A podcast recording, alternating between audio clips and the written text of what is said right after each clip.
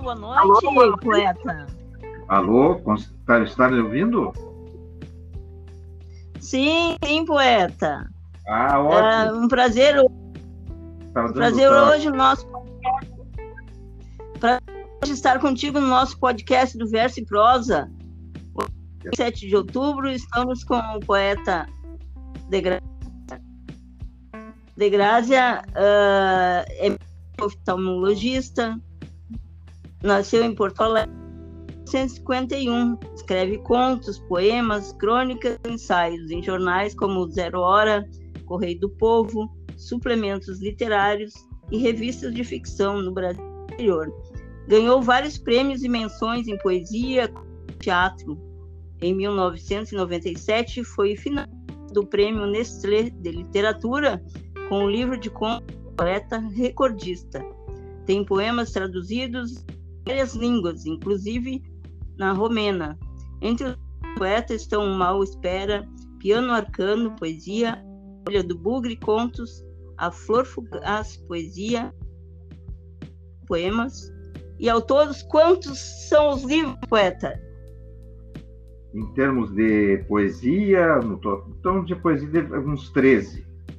E aí tem mais os. 13 livros de poesia. É, tem em torno hum? de livros. Sim. Em torno disso. Eram mais. Ao todo, mais ou menos uns. Não eram? É, exatamente. Já saíram mais, tem mais um novo que saiu agora, esse ano. Então, já aumentou a cota. Ah, qual é o nome desse novo? Esse novo livro chama-se O Rio Eterno. Saiu pela, pela Lume. Lindo título. Lume, da editora Lume de São Paulo. Então. Paulo? É, essa é de São Paulo. Eu tenho publicado por editoras de São Paulo também, é, tanto a, a Lume quanto a Penalux. A Penalux é de Guaratinguetá. Eu tenho publicado vários livros lá por eles também. Então, estou mantendo sempre Sim. atividade. E não, eu,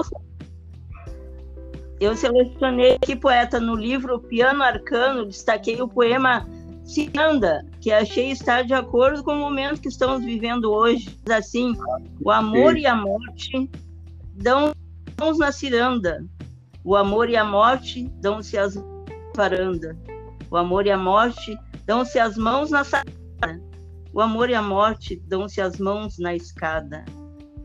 Muito lindo esse poema. Eu vou te passar para o nosso poeta que está aqui também, quer falar contigo, poeta César Pereira. Que maravilha, que César. prazer. Oi, Degásia. Como é que Tudo está? Bom, Tudo... Tudo bom, prazer conversar contigo.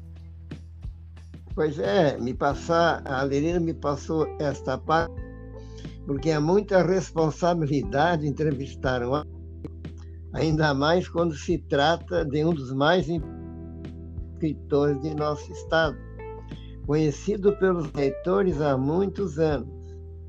De forma que, para falar de ti como autor, que publica diversos livros, torna-se difícil Havia no seu livro Lições de Geometria Fantástica, nota-se a preocupação com o trato vocabular, mostrando que és um lapidador de estruturas poéticas. Sabemos que iniciaste nas letras com o livro de poesia Lavra Permanente, de 1904, que foi premiado pelo Instituto Estadual do, pela exuberância da linguagem.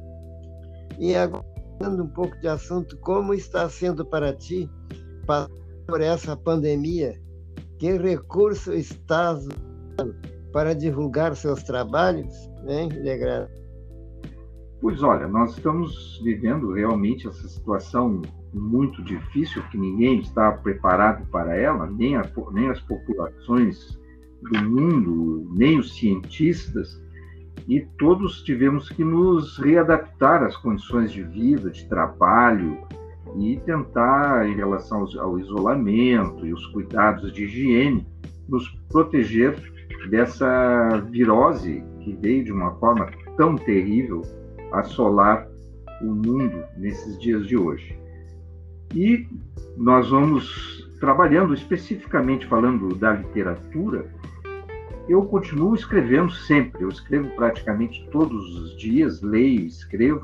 Isso é uma rotina que eu tenho há muitos anos de disciplina, e isso faz com que eu vá coletando, e claro, já fazem, faz um bom tempo que eu comecei, nos anos 70, então isso já me deu condições de ter um número de publicações bastante grande e continuo fazendo e tendo boa recepção.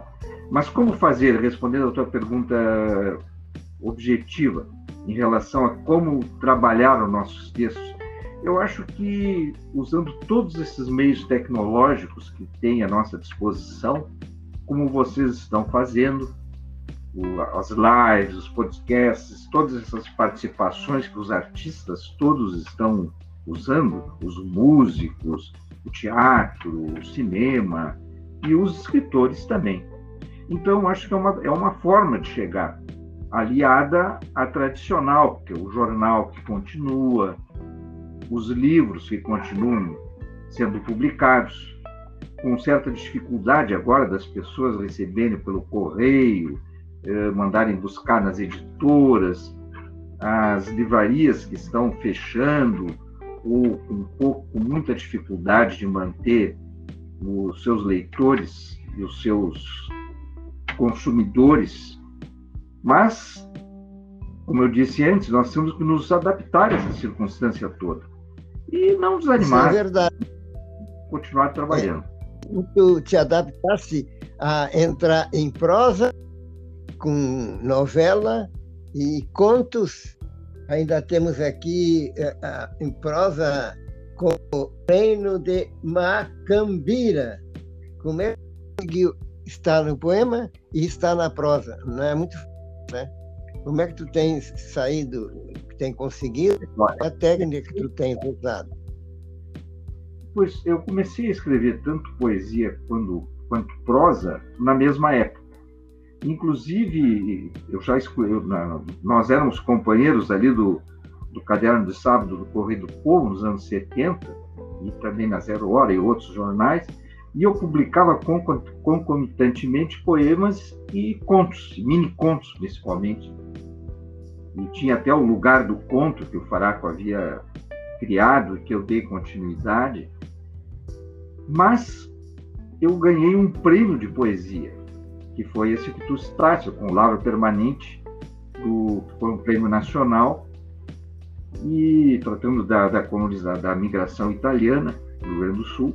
E esse, isso abriu para início da carreira, eu tinha 20 e poucos anos, 21, 22 anos, isso abriu um caminho de publicação de livros de poesia. Por isso, os meus primeiros livros foram de poesia. E a prosa demorou um pouco mais. A prosa, o primeiro livro de prosa, também foi um, foi um, um, um concurso que eu participei, um livro de mini contos, chamado Atleta Recordista que foi finalista do Prêmio Nestlé. Na época era um grande prêmio, importantíssimo. Famoso nacional. prêmio, né? Famoso é. prêmio na época. E isso eu, eu fui, fiquei entre os três candidatos de contos entre 346 livros de todo o Brasil. Então, o atleta... É, isso é muito importante. Pois não? O, o, foi então o primeiro livro de, de prosa publicado. Depois vieram mais livros de mini-contos e duas novelas. Então é um trabalho que eu sempre mantive e, e estou mantendo. Outra coisa, De Graça, é, eu tenho aqui em mão um livro chamado Hematologia, seis poetas gaúchos que fazem parte Armindo Trevisão, Carlos Nejar, César Pereira, Eduardo, José Eduardo de Grávia, Luiz de Miranda e Tarso Fernando Genro. Isso foi em 1985, não sei se tu está lembrado. Então eu vou te prestar uma homenagem dentro desse teu, teu poema, Colheita, Colheita, a grata busca da forma exata da forma certa da poesia. Dorida de instantes, mestre amor e solidão, água que por entre dedos, ávida procura caminhos, terra abismada de anseios. Veja só quantos anos a gente já participava que... desse. Depois tivemos um irmãos, um, irmão dois, irmão três. E né? aqui, aqui já se nota a preocupação do, do com a busca da forma exata, né? Da, com o aprimoramento da linguagem, né? Sim, porque nós somos uma geração que procura primar pela linguagem, pelo verso enxuto, tanto em prosa como em verso, aquela coisa é, inusitada que há momento de criação, de invenção, porque o artista, o escritor tem que ser um inventor, inventar o texto, inventar a linguagem, inventar a metáfora, essas figuras de linguagem. É importante que a geração de 70, por exemplo, aquela geração de Xerox, era uma linguagem lida, falada, muito prosaica. E a nossa geração procurou enxugar o verso. O que, é que tu acha disso, Dega? Eu acredito que foi isso mesmo. A geração de 60 e 70 foi uma geração que, porque a nossa geração começou no, a partir dos anos 60, aqui no estado, com o Carlos Nejar, Trevisan e outros, e, e entramos, adentramos nos anos 70, a maior parte de nós começou a, a publicar a partir dos anos 70, e era uma, uma geração extremamente influenciada por, por aquele tipo de poema mais concentrado, mais sintético, de trabalho de linguagem, de pro, procurar a essência do poema e a, e a, e a meta-poesia, e também a poesia de, de tipo epopeica, epopeica, não é? Buscando a história, pegando temas históricos, temas sociais, porque isso é importante que se diga, que não era um trabalho somente de linguagem. Nós buscamos também um entendimento da nossa sociedade, da nossa participação nas questões sociais e também políticas, sem ser também, né?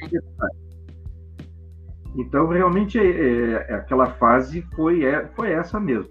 E eu acho que foi muito importante, e ainda até hoje é, marca muito um grande número de poetas, não só os daquela época, como muitos que vieram depois.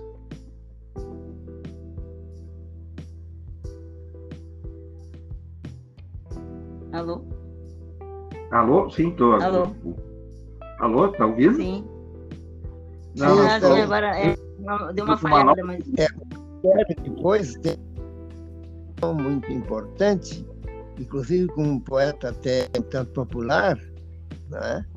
mas ele sempre escrevia nos colégios para os estudantes. Né?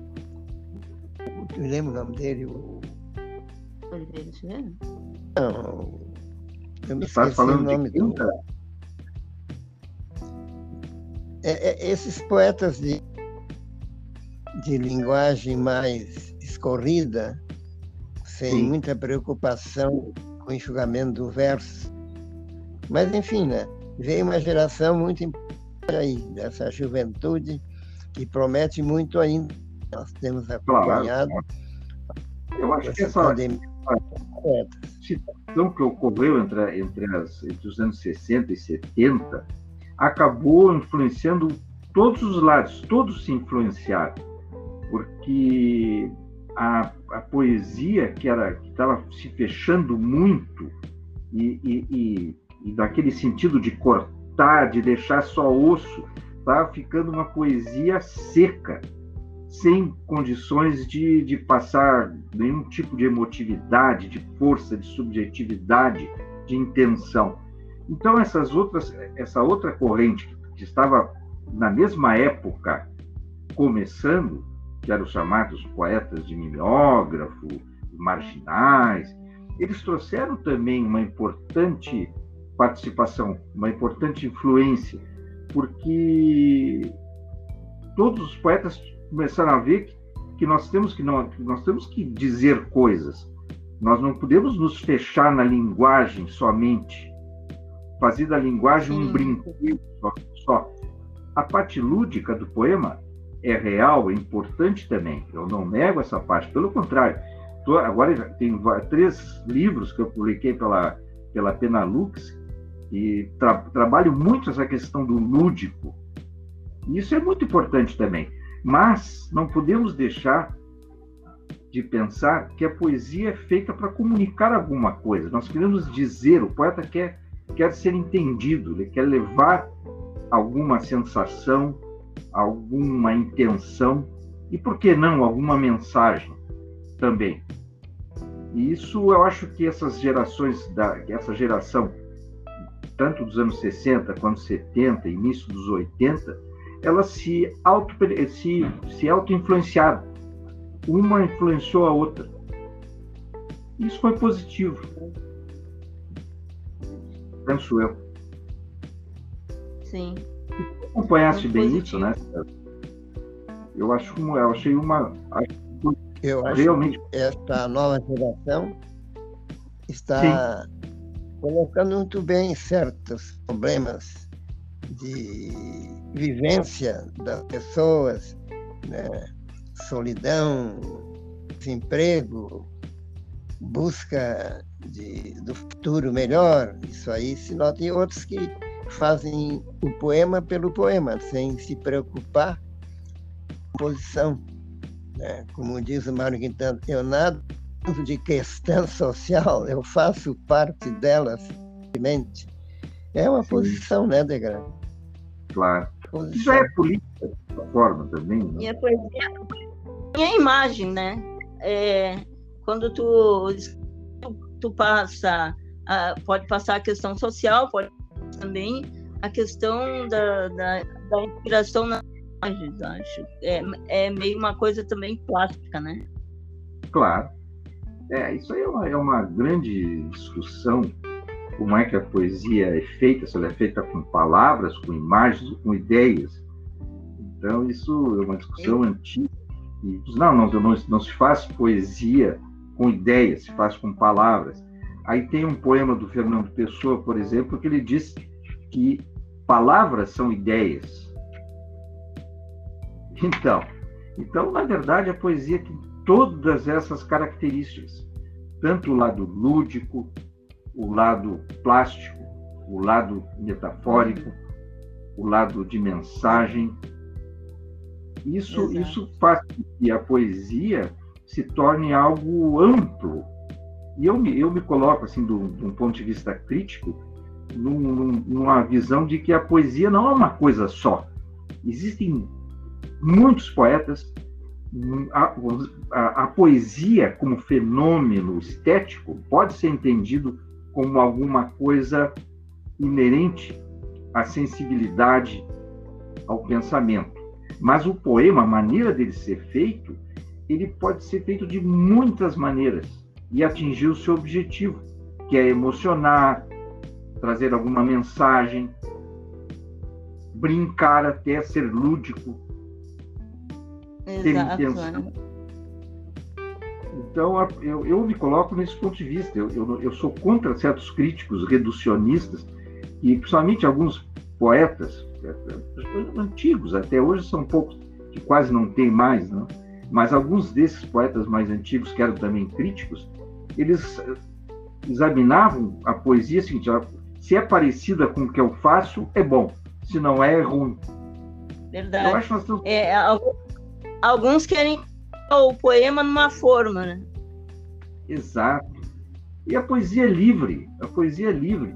Tanto um, um, um poeta neorromântico quanto um concretista podem trazer enormes contribuições à linguagem, ao conhecimento.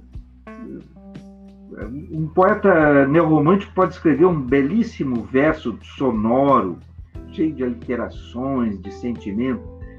Um concretista pode escrever em poucas palavras uma mensagem incrível, tipo aquilo o lixo, o luxo do, dos campos, é, né? Babicola também. Né? Então, é, nós temos que ser abertos do ponto de vista crítico e entender que assim como, a, como as sensibilidades são diferentes, a poesia, a literatura também se faz diferente conforme as sensibilidades e as personalidades. E isso, no meu entender, é uma riqueza. Não é, César? Que tu tens colocado bem esta parte aí. E, inclusive, muitas pessoas procuram muito uma geração, a geração Aikai, né? É uma série de poetas que estão. Sim, temos a Nilva Ferraro, que faz lindíssimos os Aikai, né? É, a geração Aikai. Aí eu poderia citar vários que estão nesse caminho.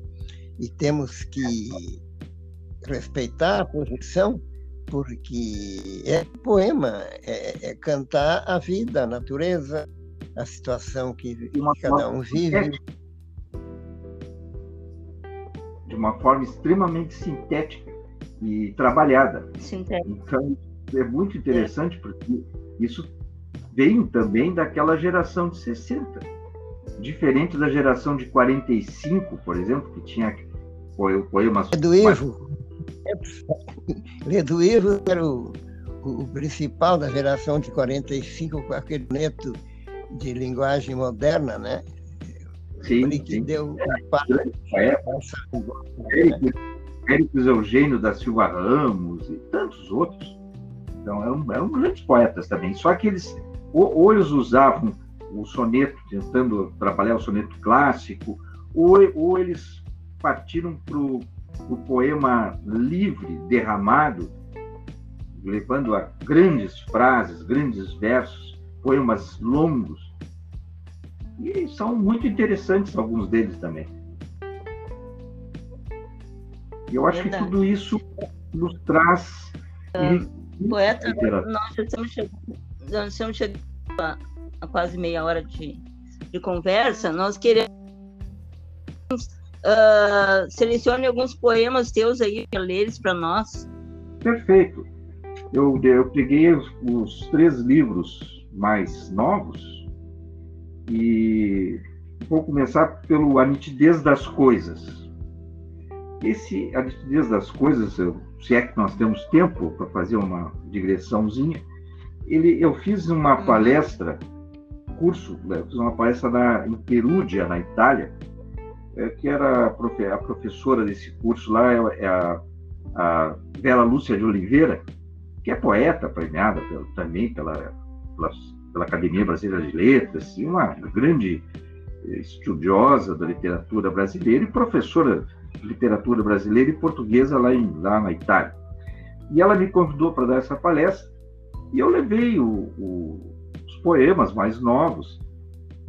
E um desses poemas era A Nitidez das Coisas. Aí ela pegou e disse: Mas isso aqui é, é o teu caminho atual, isso aqui é, é a tua visão de mundo.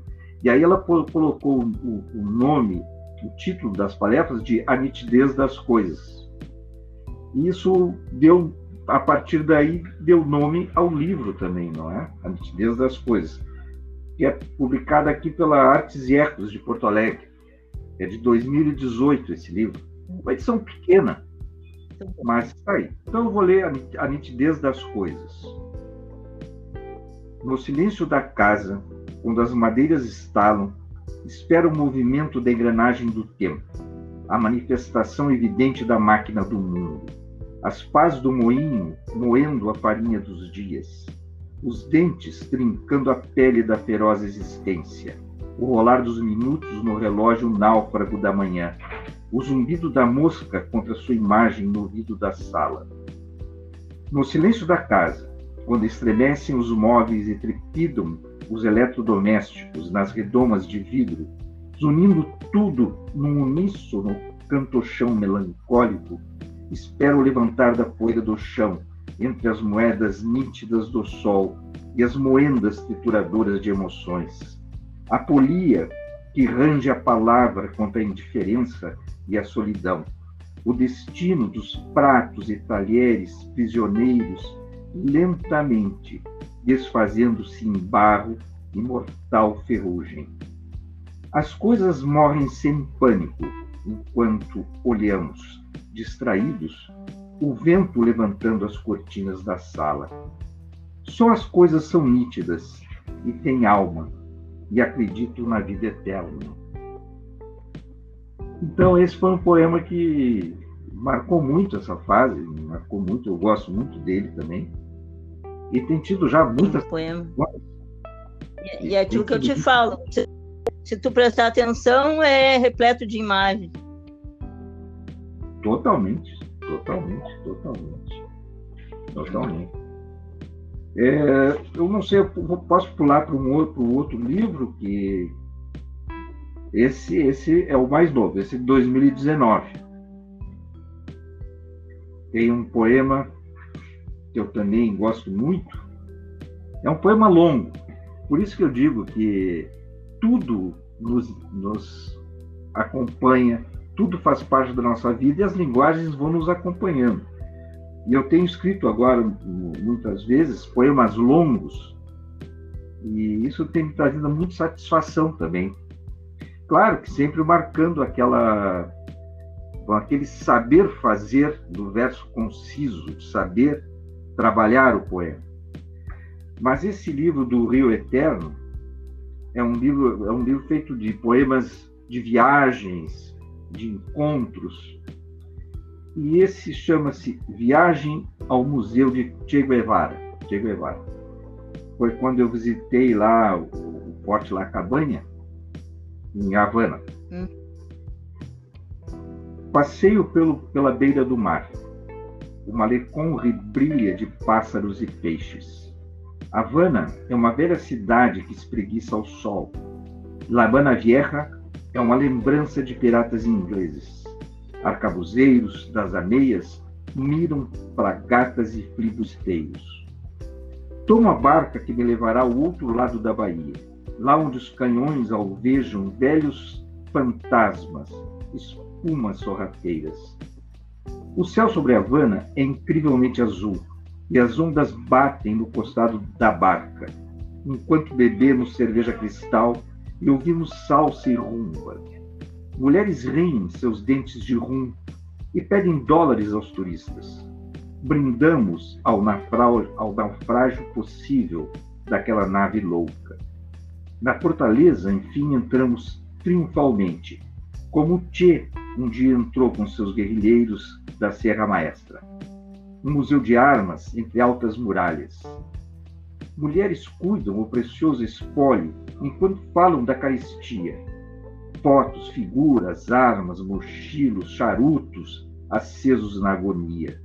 Um homem arde lentamente enquanto caminhamos por entre escrivaninhas. Um retrato de menino, um álbum de figurinhas, a namorada que perdeu num subúrbio de Buenos Aires, um tiro que levou na floresta da Bolívia e de que nunca mais acordou. Caminhamos o peso dos pósteros, pois, pois aqui só os mortos são leves. Pousam pés de plumas sobre as bandeiras, sobre pistaleiras, onde fantasmas brindam ainda escuros licores de mundos imperfeitos. Aqui existem homens que choram no meio da selva africana. Sonham uma revolução que aos poucos vai sendo gasta pela ambição dos vencedores. A selva espessa aumenta a falta de ar de um homem que é só asma neste momento. Arpeja o impossível dos pulmões que dobram e se expandem, enquanto troveja a artilharia inimiga e a chuva tropical. Aqui, depois, noutro continente, sobre uma arma da floresta, sobre uma árvore da floresta, sem ar e sem pátria, deve ter lembrado de um tango, um conto de Borges, enquanto a bala do assassino não se preocupa com poesia. Atravessamos a Baía de Havana e os turistas riem, conversam dialetos de sexo e poder. O sol ilumina a Bahia da cidade de Havana. Fico pensando que entre as rochas devem existir tesouros de piratas esquecidos. É um poema que eu escrevi quando estava lá em Havana. Isso. E, e, fa, e faz uma, uma, uma revisão quase que histórica daquele momento de lá mesmo, né? Isso, isso. E tinha uma, tinha uma grande exposição, um, todo o material da vida do, do Tchê que eles tinham lá, não é? E isso dá aquela sensação do tempo, o que aquela pessoa representou, o que nós representamos, o que é a história, o que é o tempo.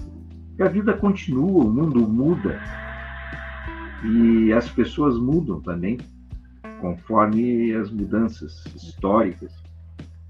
E tudo que, que nós somos e os outros são, os heróis, tudo isso tem uma vida provisória. E eu acho que foi isso que eu tentei encontrar nesse poema. o César quer fazer algum comentário? Eu recordo, algum tempo atrás, as pequenas edições de poesia, é, tiragem de 40 mil exemplares, 30 mil exemplares lá em Cuba, era impressionante que eram a, ao Rio Grande do Sul alguns poetas cubanos trazidos pelo Baca, nós para Valde, Gonçalves, e lá eles eram convidados pelo Baca para também de movimento poético. Então, eu que lá 10 mil exemplares.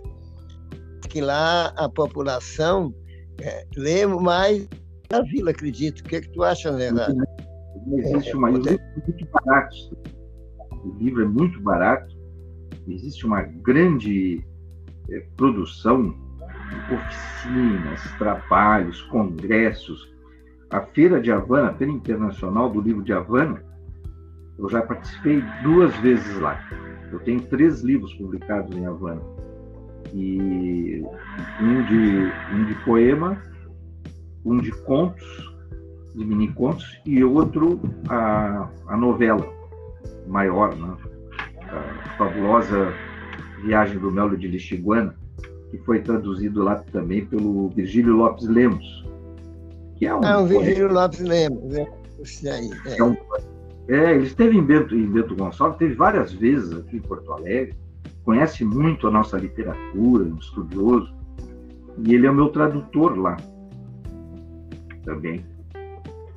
E agora eu estava conversando com um amigo que mora em Havana, que é um italiano, que é um, um romancista, um poeta, Caetano Longo, e ele trabalha na UNEAC, que é a União Nacional de Escritores Cubanos. Ele é casado com uma cubana e, e aí ele estava me dizendo que vai publicar alguns poemas meus agora na revista da UNEAC. Vai sair a próxima a revista, vai ter poemas meus. Então eu, eu tenho trabalhado isso na, na Europa também, procurando é, entrar em, em, muitos locais, na própria Itália, na Espanha, em, em países como a Romênia, Estônia, eu tenho livros publicados, traduzidos em vários países. E isso. Tem traduzido, né? Sim, sim, sim. Isso me dá uma alegria muito grande e ver que, porque às vezes nós escritores vivemos assim muito isolados, vamos trabalhando e deixando as coisas e não sabemos às vezes de como nossos livros caminham no mundo. Eles vão muito longe. Quando a gente agora, espera. Agora com a internet é bom de nos conectar no mundo, né? E, agora com a, internet, com a internet, então, muito mais, não é? Estamos em contato diário com eles, com os escritores do mundo inteiro, não é? Sim. E isso é muito bom. Porque isso, além de fazer com nossos, nossos livros atravesse as fronteiras. Degrazi, e para pós-pandemia, tu tens o livro que vai sair agora em seguida? Eu tenho dois livros de contos agora. Um que vai sair, é um de mini contos que vai sair lá pela, pela Penalux. e outro de contos, esse é mini contos, esse da Penalux são mini contos, quase fábulas, fábulas. E vai sair um outro, hum. que aqui toca movimento, pelo menos nós estamos trabalhando esse livro com, com o Apple, que foi o meu, meu primeiro editor, né, o Apple, da Movimento, e é um, é um, são contos que eu venho, são contos longos que eu venho escrevendo desde os anos 70 e trabalhando. Alguns publiquei em jornais, outros, outros são inéditos. É, pegando a, vamos dizer assim, a história do Rio Grande do Sul, a vida do interior do Rio Grande do Sul. E isso é uma, isso é uma pauleira dividida em duas partes. A primeira parte com esses contos lo, localizados no Rio Grande do Sul. E a segunda parte são contos da, da experiência que eu tive nos anos 70, quando eu viajei pela América, principalmente do Sul, naquela época, Peru, Bolívia, norte da Argentina, naqueles períodos, naquele período difícil da ditadura. E, então tem contos também dessa fase. Estou trabalhando bastante, vamos ver, acho que vai ser um livro interessante também. Vamos ver se dá certo. Ah, vamos aguardar. Vamos aguardar. Eu já li vários contos teus e adorei todos. E, e aquela da história do Mel de Lixiguana, sou apaixonada, né? Pois é, lembra muito, muito. No teu programa da interior. É, porque eu tenho esse lado. Eu não me considero um escritor assim, nesse, quando pega esse lado regionalista. Mas eu gosto muito dessa parte porque eu vivi no interior também. Então, eu vivi em Santa tenho lembranças de Itaqui, dos meus avós, da casa dos meus avós em Itaqui, das estâncias de Itaqui. Morei em outras cidades do interior. Então, eu tenho muito, gosto muito disso também. E como Isso eu, eu, mas, gosto de abordar mas então, vários... nós vamos ter que encerrar por aqui. E agradecemos muito a tua participação, foi maravilhoso poder contar contigo. Há, há tempos que a gente não pode estar pessoalmente, né, por causa dessa pandemia, mas pelo menos podemos conversar assim, dessa forma, né, pela internet. Coisa boa, isso é uma grande. nos contar fazendo, né? Isso é importante os, os escritores estarem divulgando os seus trabalhos. Né? Claro, claro. E eu fico muito feliz, muito contente de estar aqui com vocês e com César Pereira, companheiro de tantas estradas, né, César? Desde os anos 70, do grupo do Irmãos. Isso é uma história que nós fizemos juntos com toda aquela geração. Para mim é uma alegria é, nós, contigo. Nós, uma época, está no livro a poesia no Rio Grande do Sul de Donaldo Schiller, que fala sobre nossas atividades do nosso Isso. grupo. Nós não temos mais notícia. Exato. Eu não exato. sei onde é, por onde anda, onde anda o seu Vino Rec, não sei onde é que ele anda. É, eu, voltou para Venâncio Soares, quem sabe? Ele está tá em Porto Alegre, não. Ele está em Porto Alegre. Eu sou amigo dele no Face, então eu tenho contato com ele. Eu tenho ele vai bem? Está bem de saúde? Ele está bem, ele está bem. Até nós estamos querendo fazer um, um, novo, um novo em mãos. Mas ele chegou a ir lá conversar comigo no consultório, porque ele tem um apartamento ali perto. E é. chegamos a, a começar a trabalhar. Vamos, vamos fazer um novo em mãos. Seria o quarto mas não prosperou. Prestar assim. homenagem ao companheiro falecido da Maria, né? Ah, já temos o, o, Zanata, nosso querido amigo, poeta falecido. Então, a, é, as coisas, ainda podemos manter a ideia de publicar, talvez, o ano que vem. O que, que tu acha, César? O ano que vem, já, é, eu acho que vai ser Feira do Livro Vivo, acredito é, eu. Tomara. Tomara que as vacinas já estejam aí e que a gente é, possa se encontrar novamente ao vivo e, e na nossa feira. Eu estou aguardando oportunidade, porque eu tenho um livro inédito há muitos anos, pronto. que trata da palavra, se chama Palavra e Fruto. O poema Palavra foi capa do caderno de sábado, em 1900, e eu não me recordo. Depois o, o Pescado também foi capa do caderno de sábado, e muita participei, escolhendo poemas de forma que eu tenho também guardado há muitos anos, desde de rapaz que eu fazia poesia de amor, eu tenho para lançar também 261 sonhos. Olha, Estão maravilha. também por, por, ah, é do tempo antigo também, né? Uma língua antiga, mais moderna. É uma linguagem que está viva. Cada poeta tem que reviver o soneto. Esse, é, esse é o grande. É, o soneto. o Pablo 100, tu tens 100. O Nejar também compôs E eu atingi 261.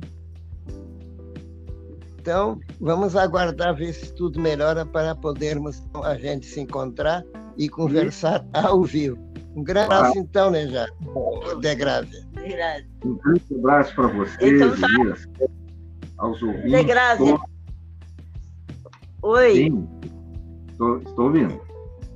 Mais uma vez te agradeço a participação, foi, foi ótimo podermos conversar depois do verso e prosa lá na.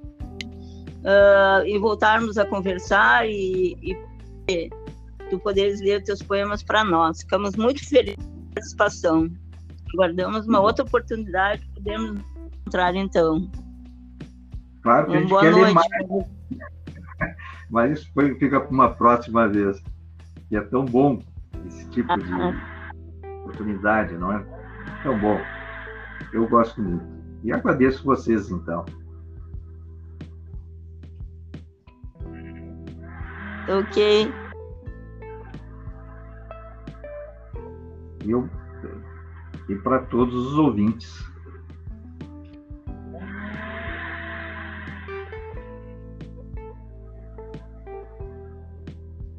Ok, boa noite, poeta. Boa noite, então, a todos.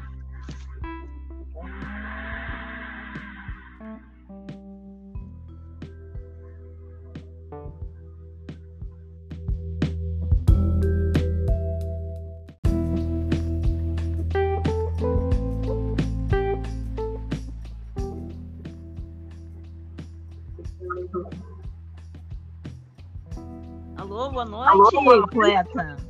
Alô, Está, está me ouvindo? Sim, sim, poeta.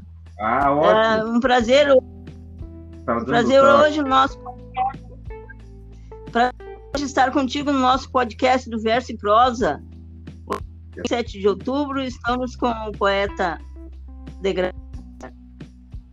De Grazia uh, é oftalmologista, nasceu em Porto Alegre 1951. Escreve contos, poemas, crônicas e ensaios em jornais como Zero Hora, Correio do Povo, suplementos literários e revistas de ficção no Brasil exterior. Ganhou vários prêmios e menções em poesia e teatro. Em 1997, foi finalista do Prêmio Nestlé de Literatura com o livro de contos poeta recordista. Tem poemas traduzidos em várias línguas, inclusive na romena. Entre os poetas estão Mal Espera, Piano Arcano, Poesia, Olha do Bugre, Contos, A Flor Fugaz, Poesia, Poemas. E ao todos, quantos são os livros, poeta? Em termos de poesia, no então de poesia, uns 13. E aí tem mais os. 13 livros de poesia. É, tem em torno hum? de livros. Sim em torno disso. Eram mais ao todo mais ou menos uns não eram? É, exatamente. Já saíram mais, tem mais um novo que saiu agora, esse ano. Então já aumentou a cota. Ah, qual é o nome desse novo? Esse novo livro chama-se O Rio Eterno. Saiu pela, pela Lume. Lindo título. Lume da editora Lume de São Paulo. Então. Paulo? É, essa é de São Paulo. Eu tenho publicado por editoras de São Paulo também, é, tanto a, a Lume quanto a Penalux. A Penalux é de Guaratinguetá. Eu tenho publicado vários livros lá por eles também. Então, estou mantendo sempre Sim. atividade. E não, eu, eu selecionei aqui, poeta, no livro Piano Arcano, destaquei o poema Ciranda, que achei estar de acordo com o momento que estamos vivendo hoje. Assim, o amor e a morte dão mãos na ciranda, o amor e a morte dão-se as varanda, o amor e a morte dão-se as mãos na sala, o amor e a morte dão-se as mãos na escada. Muito lindo esse poema. Eu vou te passar para o nosso poeta que está aqui também, quer falar contigo, poeta César Pereira. Que maravilha, que César. prazer. Oi, Degásia. Como é que Tudo está? Bom, Tudo... Tudo bom, prazer conversar contigo. Pois é, me passar, a Lerina me passou esta parte, porque é muita responsabilidade entrevistar um ainda mais quando se trata de um dos mais escritores de nosso estado, conhecido pelos leitores há muitos anos. De forma que, para falar de ti como autor, que publica diversos livros, torna-se difícil. Havia no seu livro Lições de Geometria Fantástica, nota-se a preocupação com o trato vocabular, mostrando que és um lapidador de estruturas poéticas. Sabemos que iniciaste nas letras com o livro de poesia Lavra Permanente, de 1904, que foi premiado pelo Instituto Estadual do, pela exuberância da linguagem. E agora, um pouco de assunto, como está sendo para ti por essa pandemia? Que recurso estás usando para divulgar seus trabalhos, hein, Legrand? Pois olha, nós estamos vivendo realmente essa situação muito difícil que ninguém está preparado para ela, nem, a, nem as populações do mundo, nem os cientistas, e todos tivemos que nos readaptar às condições de vida, de trabalho e tentar, em relação ao isolamento e os cuidados de higiene, nos proteger dessa virose que veio de uma forma tão terrível assolar o mundo nesses dias de hoje. E nós vamos trabalhando especificamente falando da literatura. Eu continuo escrevendo sempre, eu escrevo praticamente todos os dias, leio, escrevo. Isso é uma rotina que eu tenho há muitos anos de disciplina, e isso faz com que eu vá coletando, e claro, já fazem, faz um bom tempo que eu comecei, nos anos 70, então isso já me deu condições de ter um número de publicações bastante grande e continuo fazendo e tendo boa recepção. Mas como fazer, respondendo a tua pergunta objetiva em relação a como trabalhar os nossos textos, eu acho que usando todos esses meios tecnológicos que tem à nossa disposição, como vocês estão fazendo, as lives, os podcasts, todas essas participações que os artistas todos estão usando, os músicos, o teatro, o cinema e os escritores também.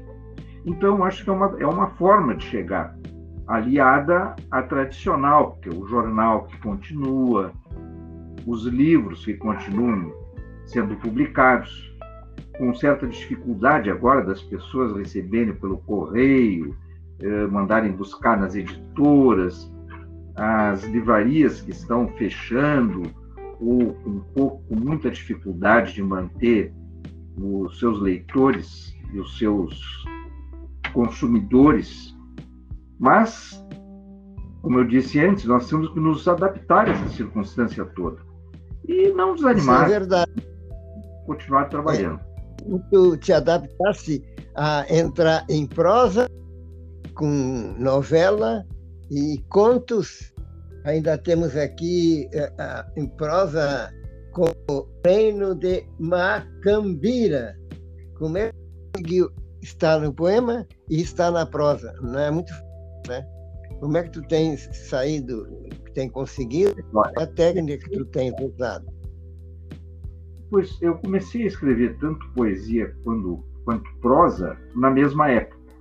Inclusive, eu já escolhi, nós éramos companheiros ali do, do Caderno de Sábado do Correio do Povo nos anos 70, e também na Zero Hora e outros jornais, e eu publicava concomitantemente poemas e contos, mini contos principalmente.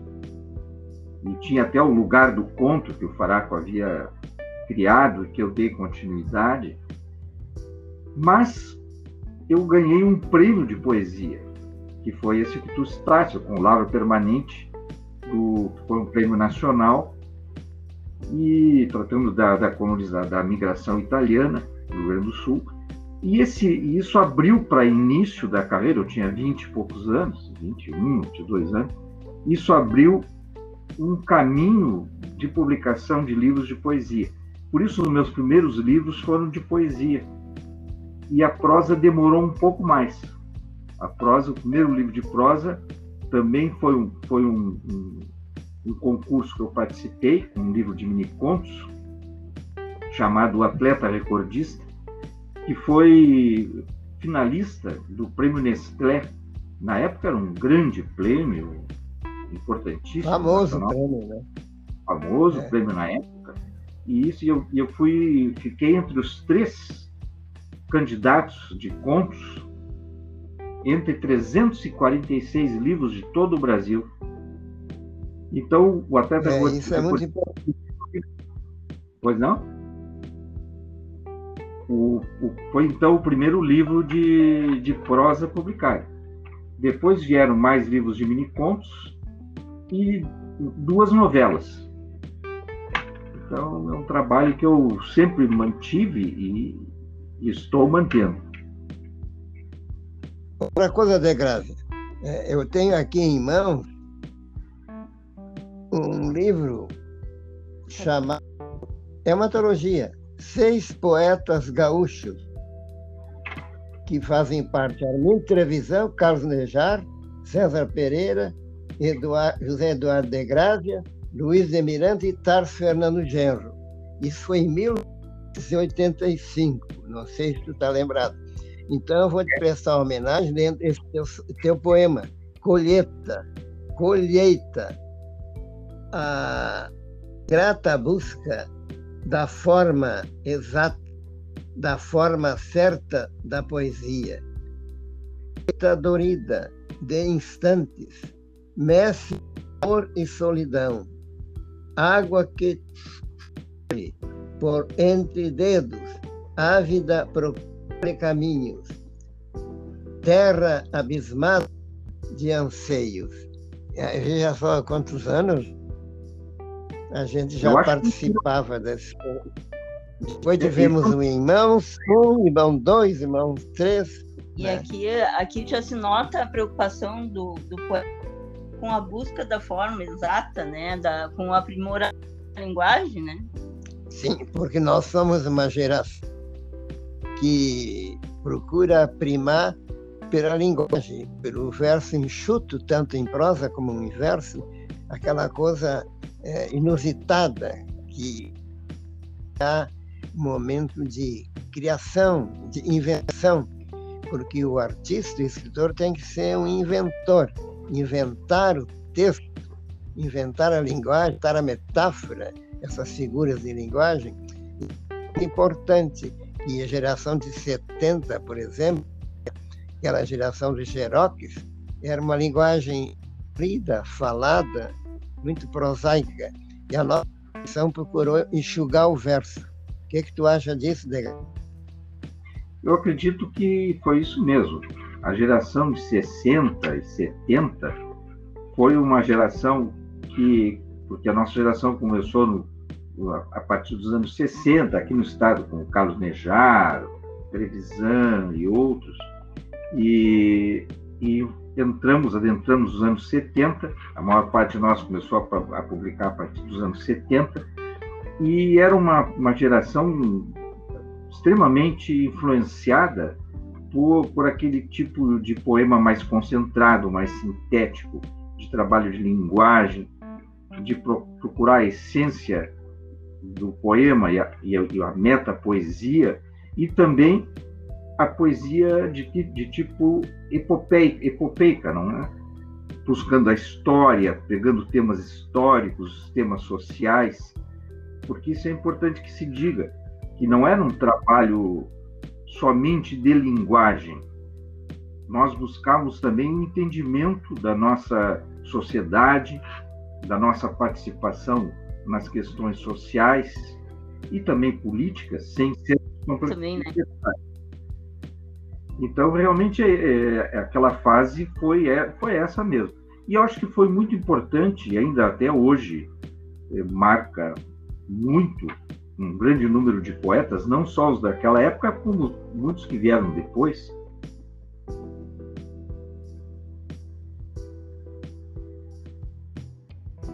Alô? Alô? Sim, tô. Alô? Alô, tá ouvindo? Sim. Não, sim, não, sim, agora é, deu uma falhada, mas... É, depois tem muito importante, inclusive com um poeta até tanto popular, né? mas ele sempre escrevia nos colégios para os estudantes. Né? Eu lembro o nome dele, o Oliveira Silveira? Não, eu me Está esqueci o nome do. É, é, esses poetas de, de linguagem mais escorrida, sem Sim. muita preocupação com o enxugamento do verso. Mas, enfim, né? veio uma geração muito importante aí, dessa juventude, que promete muito ainda. Nós temos acompanhado. Claro. Eu acho que essa, pandemia situação que ocorreu entre, entre, as, entre os anos 60 e 70 acabou influenciando todos os lados, todos se influenciaram, porque a, a poesia que era que estava se fechando muito e, e, e, e daquele sentido de cortar, de deixar só osso, estava ficando uma poesia seca, sem condições de, de passar nenhum tipo de emotividade, de força, de subjetividade, de intenção. Então essas outras, essa outra corrente que estava na mesma época começando, que eram os chamados poetas de mimeógrafo, marginais, eles trouxeram também uma importante participação, uma importante influência, porque todos os poetas começaram a ver que, nós temos que não, nós temos que dizer coisas. Nós não podemos nos fechar na linguagem somente, fazer da linguagem Sim. um brinquedo só, só. A parte lúdica do poema é real, é importante também. Eu não nego essa parte, pelo contrário. Tô, agora tem três livros que eu publiquei pela pela Penalux e tra, trabalho muito essa questão do lúdico. E isso é muito importante também. Mas não podemos deixar de pensar que a poesia é feita para comunicar alguma coisa. Nós queremos dizer, o poeta quer, quer ser entendido, ele quer levar alguma sensação, alguma intenção e, por que não, alguma mensagem também. E isso eu acho que essas gerações, da, essa geração, tanto dos anos 60 quanto 70, início dos 80, elas se auto se, se auto-influenciaram. Uma influenciou a outra. Isso foi positivo. Penso eu. Sim. acompanhaste bem positivo. isso, né? Eu acho eu achei uma. Eu acho realmente... que esta nova geração está Sim. colocando muito bem certos problemas de vivência das pessoas, né? solidão, desemprego, busca de, do futuro melhor, isso aí se nota. E outros que fazem o poema pelo poema, sem se preocupar com posição. Né? Como diz o Mário Quintana, eu nada de questão social, eu faço parte dela simplesmente. É uma Sim. posição, né, Degrau? Claro. Posição. Isso já é política, de forma também. Né? E a poesia a imagem, né? É, quando tu, tu passa, pode passar a questão social, pode também a questão da, da, da inspiração na imagem, acho. É, é meio uma coisa também plástica, né? Claro. É, isso aí é uma, é uma grande discussão, como é que a poesia é feita, se ela é feita com palavras, com imagens, com ideias. Então, isso é uma discussão antiga. E, não, não, não, não se faz poesia com ideias, se faz com palavras. Aí tem um poema do Fernando Pessoa, por exemplo, que ele diz que palavras são ideias. Então, então na verdade, a poesia tem todas essas características, tanto o lado lúdico, o lado plástico, o lado metafórico, o lado de mensagem. Isso, isso faz com que a poesia se torne algo amplo. E eu me, eu me coloco, assim, de um ponto de vista crítico, num, numa visão de que a poesia não é uma coisa só. Existem muitos poetas. A, a, a poesia, como fenômeno estético, pode ser entendido como alguma coisa inerente à sensibilidade, ao pensamento. Mas o poema, a maneira dele ser feito, ele pode ser feito de muitas maneiras e atingir o seu objetivo, que é emocionar, trazer alguma mensagem, brincar até ser lúdico, Exato, ter intenção. Né? Então, eu, eu me coloco nesse ponto de vista. Eu, eu, eu sou contra certos críticos reducionistas, e principalmente alguns poetas é, é, antigos, até hoje são poucos, que quase não tem mais, não?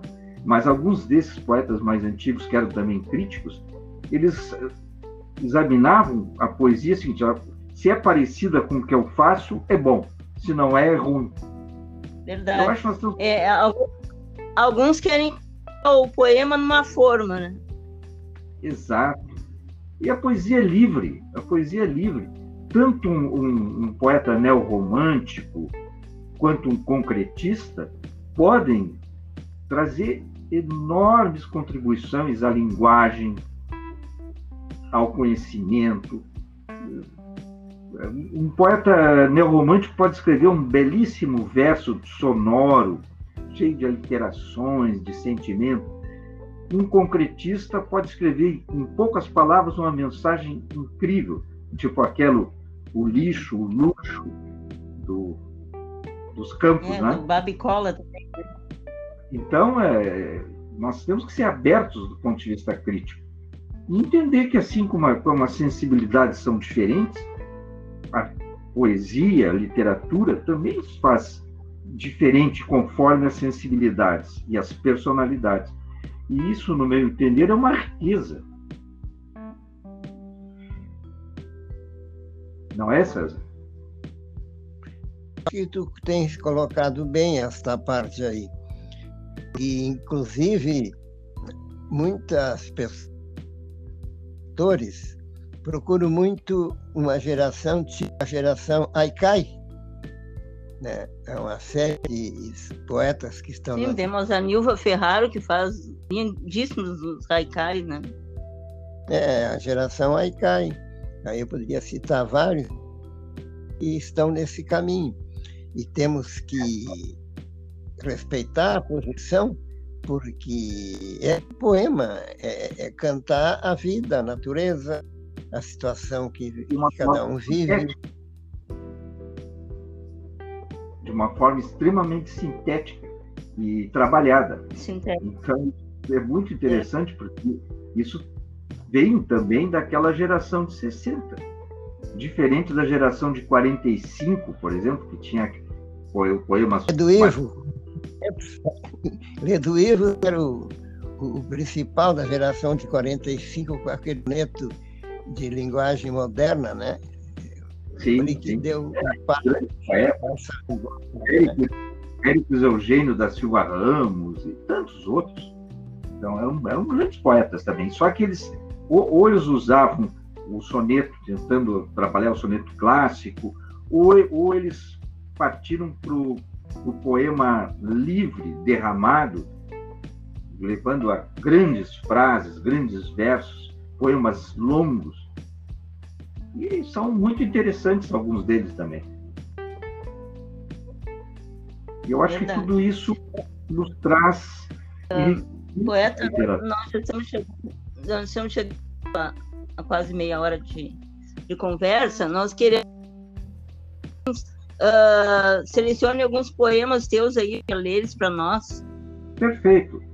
Eu, eu peguei os, os três livros mais novos e vou começar pelo A Nitidez das Coisas esse, a nitidez das coisas, se é que nós temos tempo para fazer uma digressãozinha, ele, eu fiz uma uhum. palestra, curso, né, fiz uma palestra na, em Perugia, na Itália, é, que era a, profe, a, professora desse curso lá, é, é a, a Bela Lúcia de Oliveira, que é poeta premiada pelo, também pela, pela, pela, Academia Brasileira de Letras, uma grande estudiosa da literatura brasileira e professora literatura brasileira e portuguesa lá, em, lá na Itália.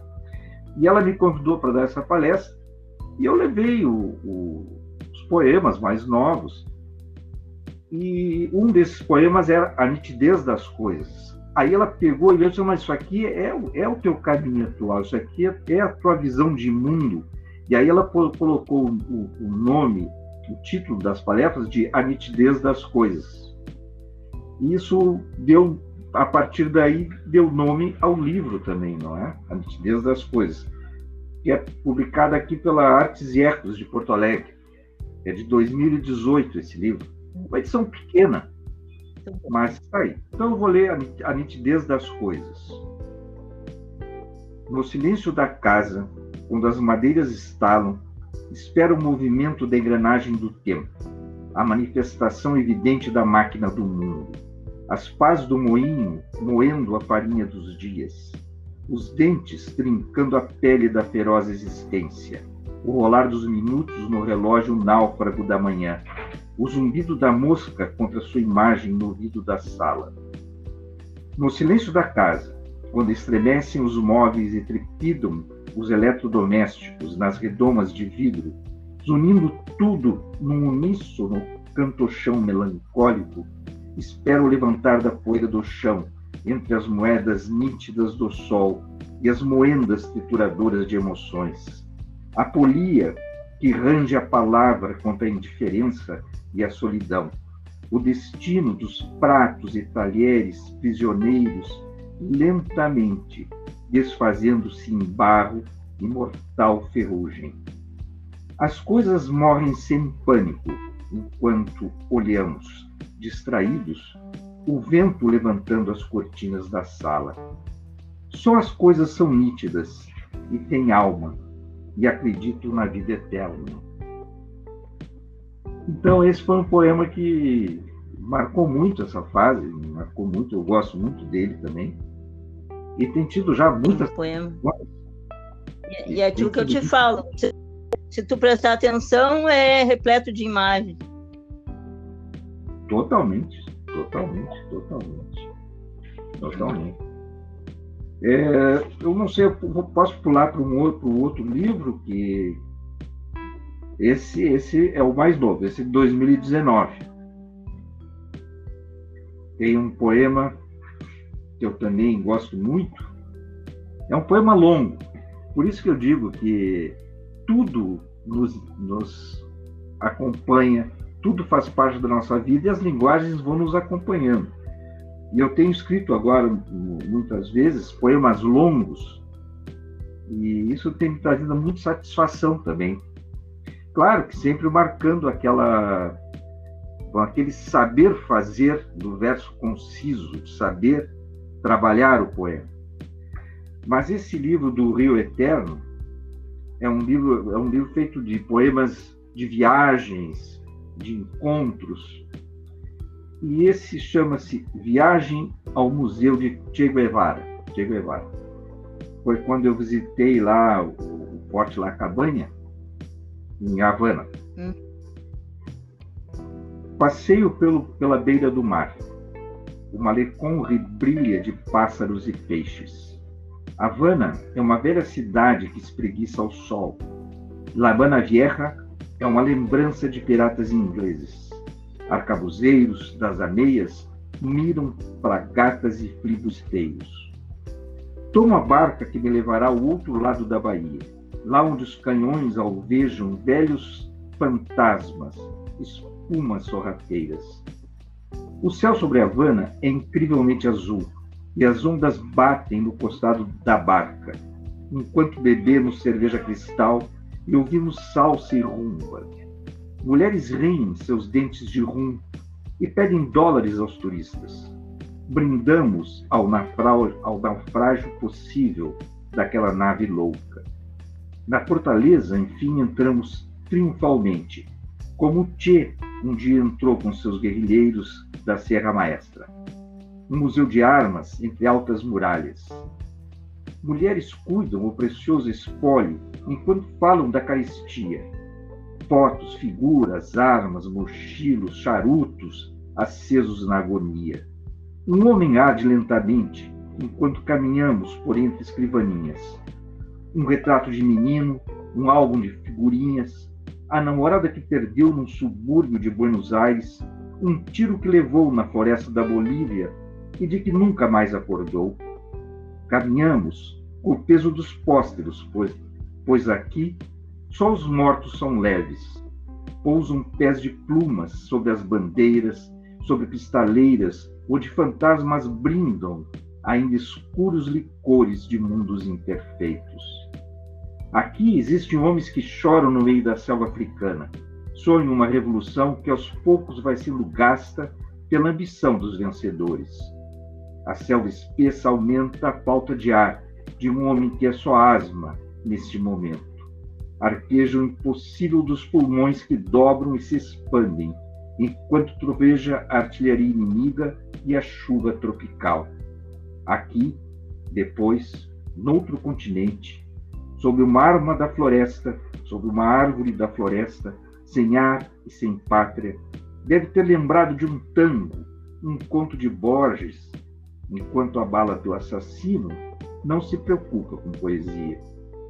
Atravessamos a Baía de Havana e os turistas riem, conversam dialetos de sexo e poder.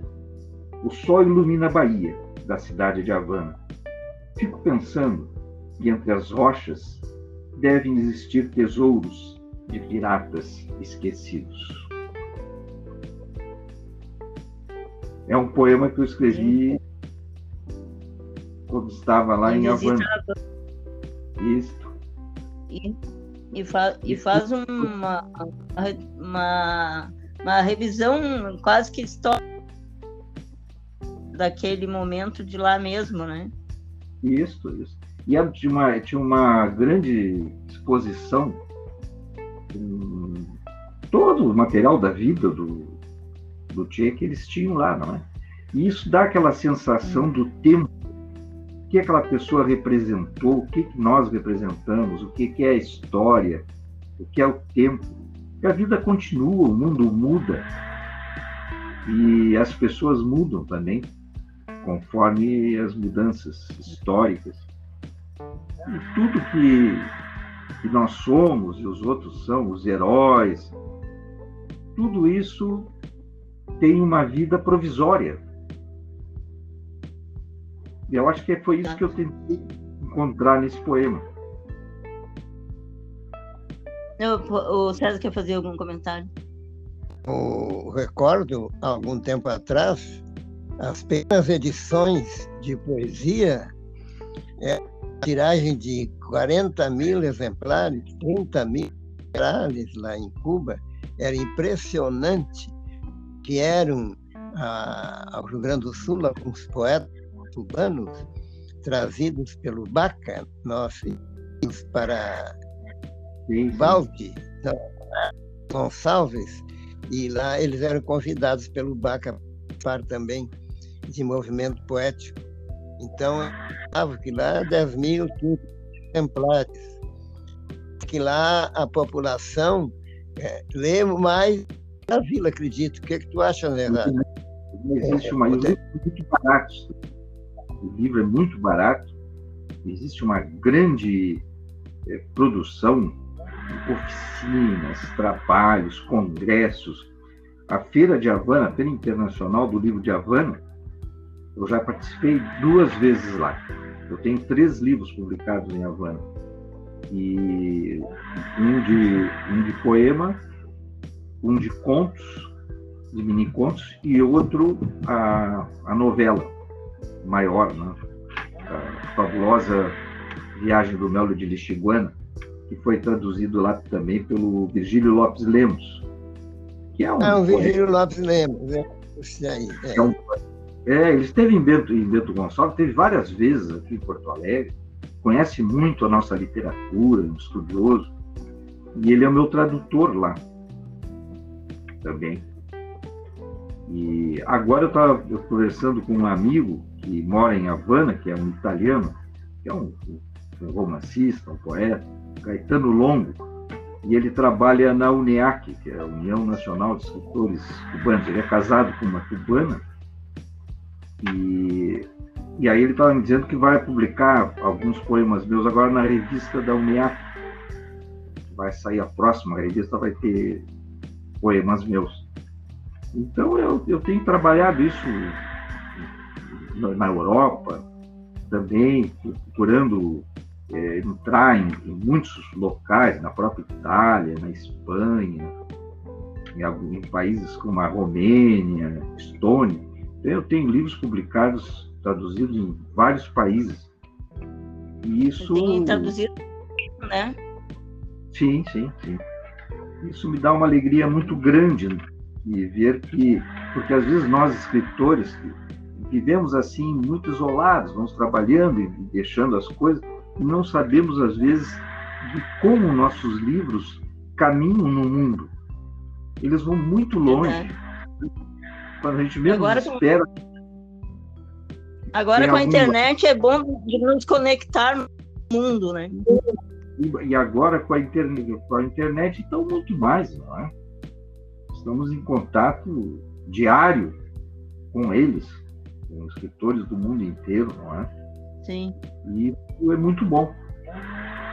Porque isso, além de fazer com que o nosso, nosso livro atravesse as fronteiras. De Grazi, também... e para pós-pandemia, tu tens o livro que vai sair agora em seguida? Eu tenho dois livros de contos agora. Um que vai sair, é um de mini contos, que vai sair lá pela, pela Penalux, e outro de contos esse é mini contos, esse da Penalux são mini contos, quase fábulas, fábulas. E vai sair um outro, que uhum. aqui toca movimento, pelo menos nós estamos trabalhando esse livro com, com o Apple, que foi o meu, meu primeiro editor, né? o Apple, da Movimento, e é um, é um, são contos que eu venho, são contos longos que eu venho escrevendo desde os anos 70 e trabalhando. Alguns publiquei em jornais, outros, outros são inéditos. É, pegando a, vamos dizer assim, a história do Rio Grande do Sul, a vida do interior do Rio Grande do Sul. E isso é uma, isso é uma pauleira dividida em duas partes. A primeira parte com esses contos lo, localizados no Rio Grande do Sul.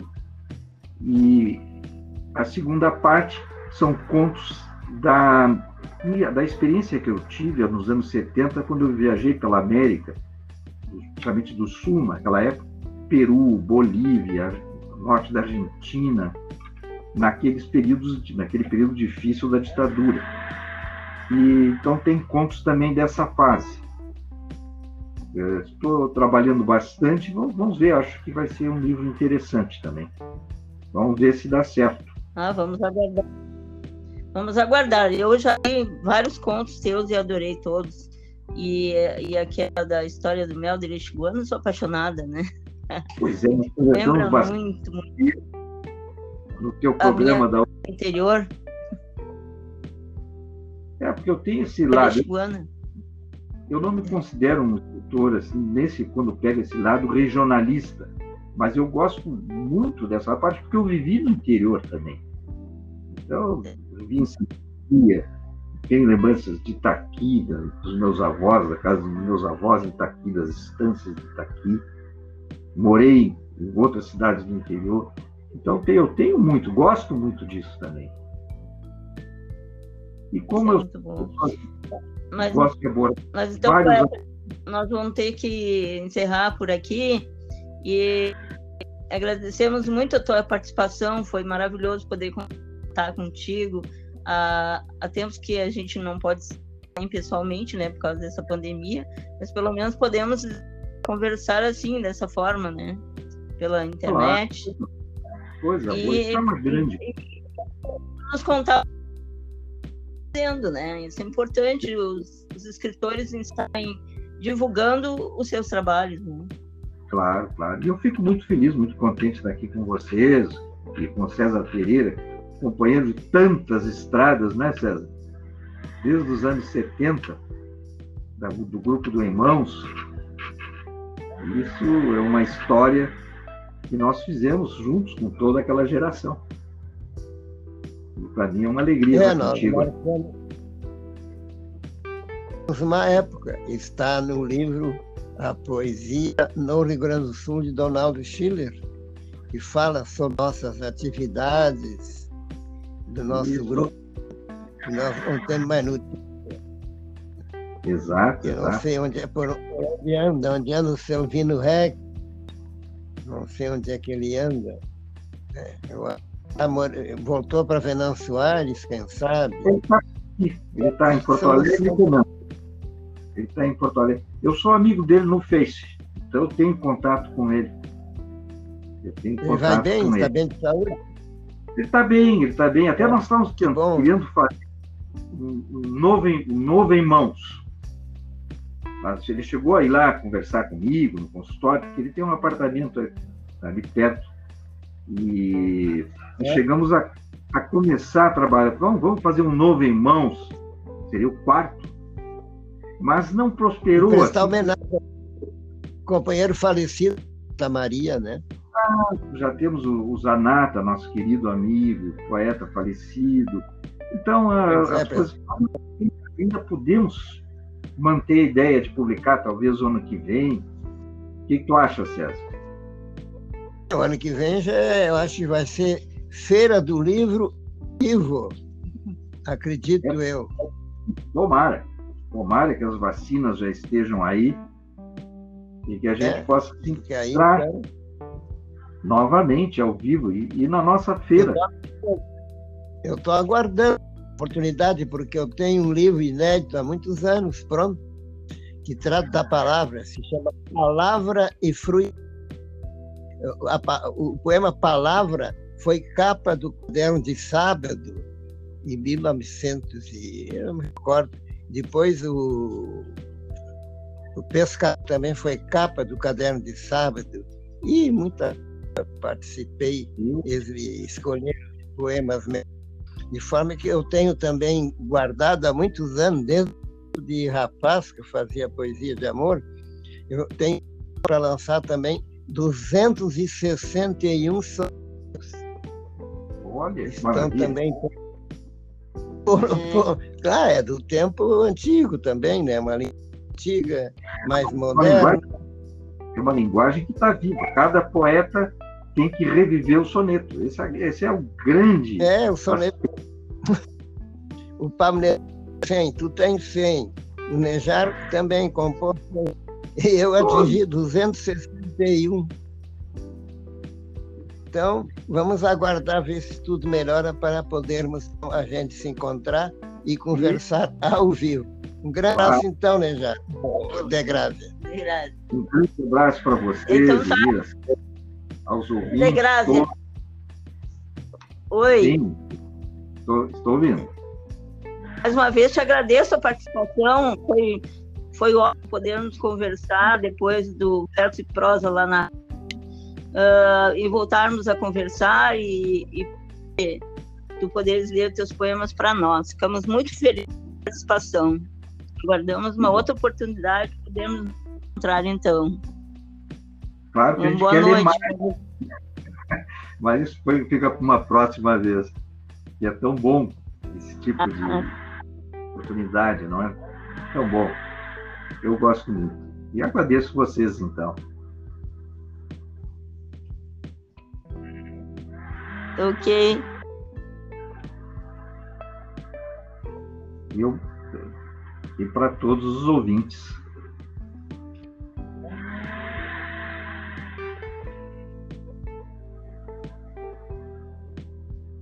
Ok, boa noite, poeta.